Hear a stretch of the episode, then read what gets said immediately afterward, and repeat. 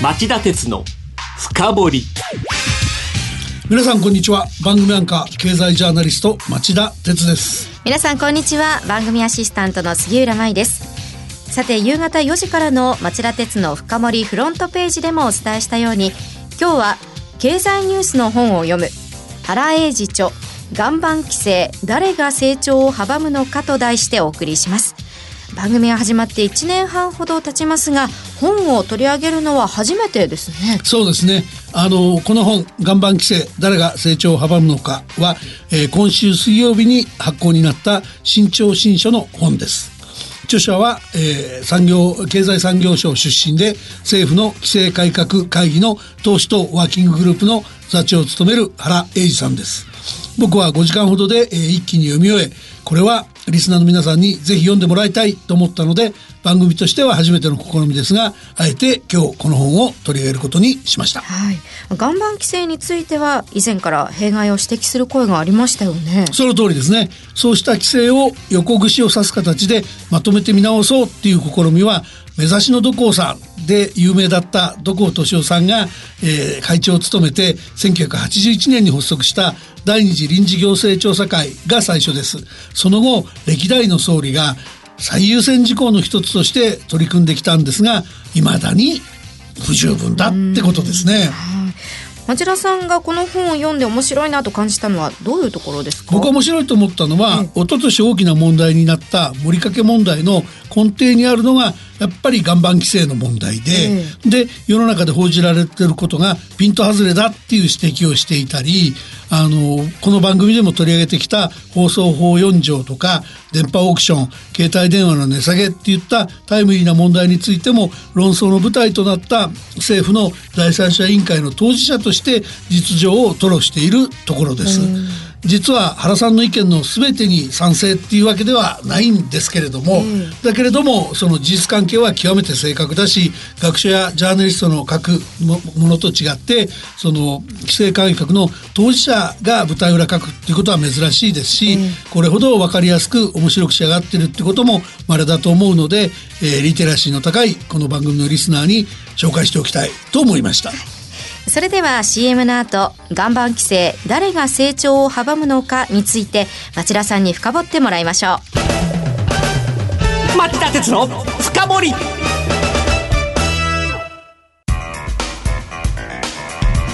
今日の深掘りまずは著者の原英二さんについて紹介してください。はい、えー、原さんは1966年生まれ。1989年に東大法学部を卒業し、通商産業省、今の経済産業省に入省しました。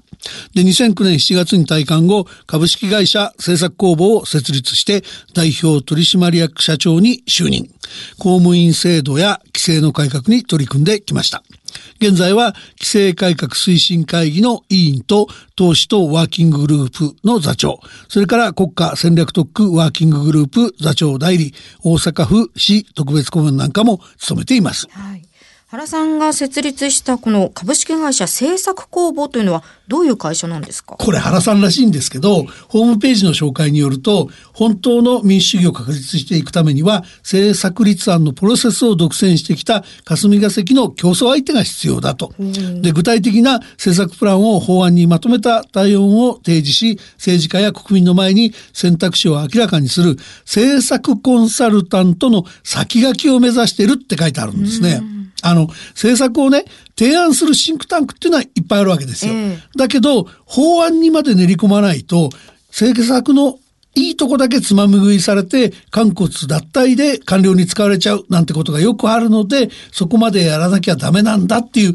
原さ原さんのこだわりがはっきり出てるんですよね。あなるほど。そういった会社なんですね。はい、それで、この本の主題は何ですか？あの、タイトルからもちょっと想像できると思うんですけども、いつまで経っても歴代の総理がどんなに旗を振っても崩せない規制、岩盤規制があって、これらが暮らしや成長の大きな障害になってるっていうこと。で、合わせて誰がそういうパワフルな抵抗勢力なのか、その動機はどういったことなのかって解き明かすのも、この本の主題です。面白そうですね。では、この本の内容を教えてください。はい、あの、序章である初めにから始まって、その後は第1章から第8章まで並んでいて、最後は終わりにで結んであります。で、まず冒頭の初めにで、原さんは強い危機感を表明してます。最近の風潮として、大冗談に構え、規制を改革するっていうのが流行らない。むしろ枠内で現実的に対応する方が大切っていう風潮が強い。と指摘した上で、そういった、えー風潮が規制や制度をその裏表両面から見てきた、えー著書からすると、原さんからすると、誤解と諦めの産物で日本の発展を阻む原因になってると危機感をあらわにしてるんですね。うんで、その部分で具体的なお話って何か書かれていますか？あの、一つはですね、医薬品のインターネット販売。を取り上げてます。で、これ、長年禁止されてきて、2014年に、えー一部だけ解禁されたんですけども、今なお多くの品目や処方薬で禁止されたままなんです。えで、体の具合が悪い時ね、わざわざ薬局に行かなくても医薬品が買えれば便利だし助かるはずなのになんでダメなのかと。それをその原さんが厚生労働省の担当者に立たすと必ず薬局のカウンターで薬剤師が対面、面と向かってですね、ええ顔色を見て症状を確認しないといけないっていう回答が返ってくるんだって言うんですよ。あ確かにそう言われるとそうかなと思いますようね。ん、でもちょっと考えてみてほしいんですけど、顔色一瞬見ただけでね、こういう症状でこういう薬飲んで、こういう副作用が危険だっていうようなことを全部察知できるような薬剤師さんが、もしいるとしても稀でしょ？で、そもそも患者さん本人が買いに来るとは限らないわけですよね。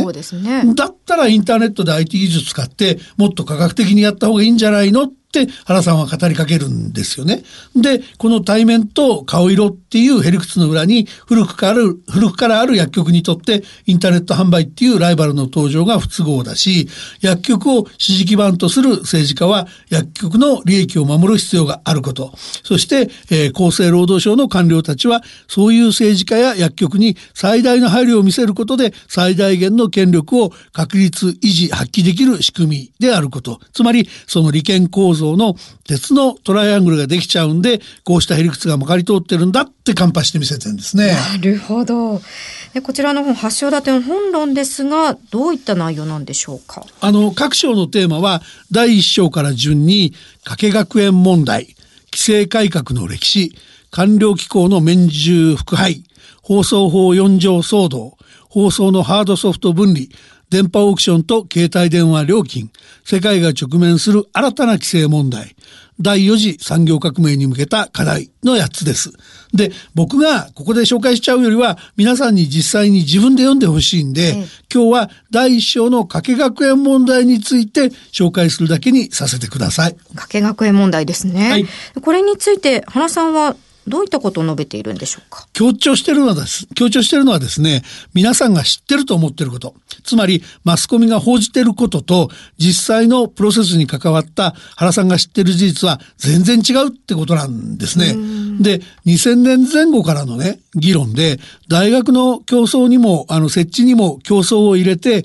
えー教育水準の向上に役立てる一方で、質の低いところは、えー廃校にする、退出させる方向への転換が決まってたんだって原さんは言うんですね。ええつまり、その、この国策は、その2012年に安倍政権が誕生する、はるか以前に決まってたものだっていうんですよね。そんなに前から決まっていたのはどうしてなんですか？あの、背景にはですね、1980年代の役所が市場に介入して、需給と供給のバランスを取る需給調整の廃止や、1990年代の規制の事前調整型から事後チェック型への転換といった歴史的な規制改革の基本哲学があったんだっていうんですね。はいで、そういうことを決めてきたにもかかわらずですね、えー文部省がサボタージュしちゃって、全く獣医学部が新設されてなかったから、この国家戦略特区のプロセスにその取り上げられるテーマになっちゃったっていうんですね。で、そのマスコミは森掛問題で強すぎる官邸とか、官邸への忖度を突然生じた大きな大問題だってする論調がほとんどだったんですけども、こうした見方は、その2000年頃から始まってたとか、そういうその歴史的視点を書いていて、適切じゃないんじゃないですかっていう趣旨ですよね。流行語にもなった忖度は関係なかったということになりますよね。そうですよね。で、加えてその獣医学部の新設って実は52年間もなかったっていうんですね。えで、それを放置しておくとですね、実はあの家畜向けの獣医師が不足してるとか、あの感染症なんかの予防司る公務員の獣医師が足りないとか、それからあの遺伝子操作なんかやっていくその製薬業界で働く獣医師の不足だとか、そういった今今の問題に対応できなくてトリフルエンザとか BSE の脅威に対抗できないばかりか遺伝子科学なんかの分野で国際競争力を失うことになっちゃうんだよっていうことを言ってるんですね。なるほど。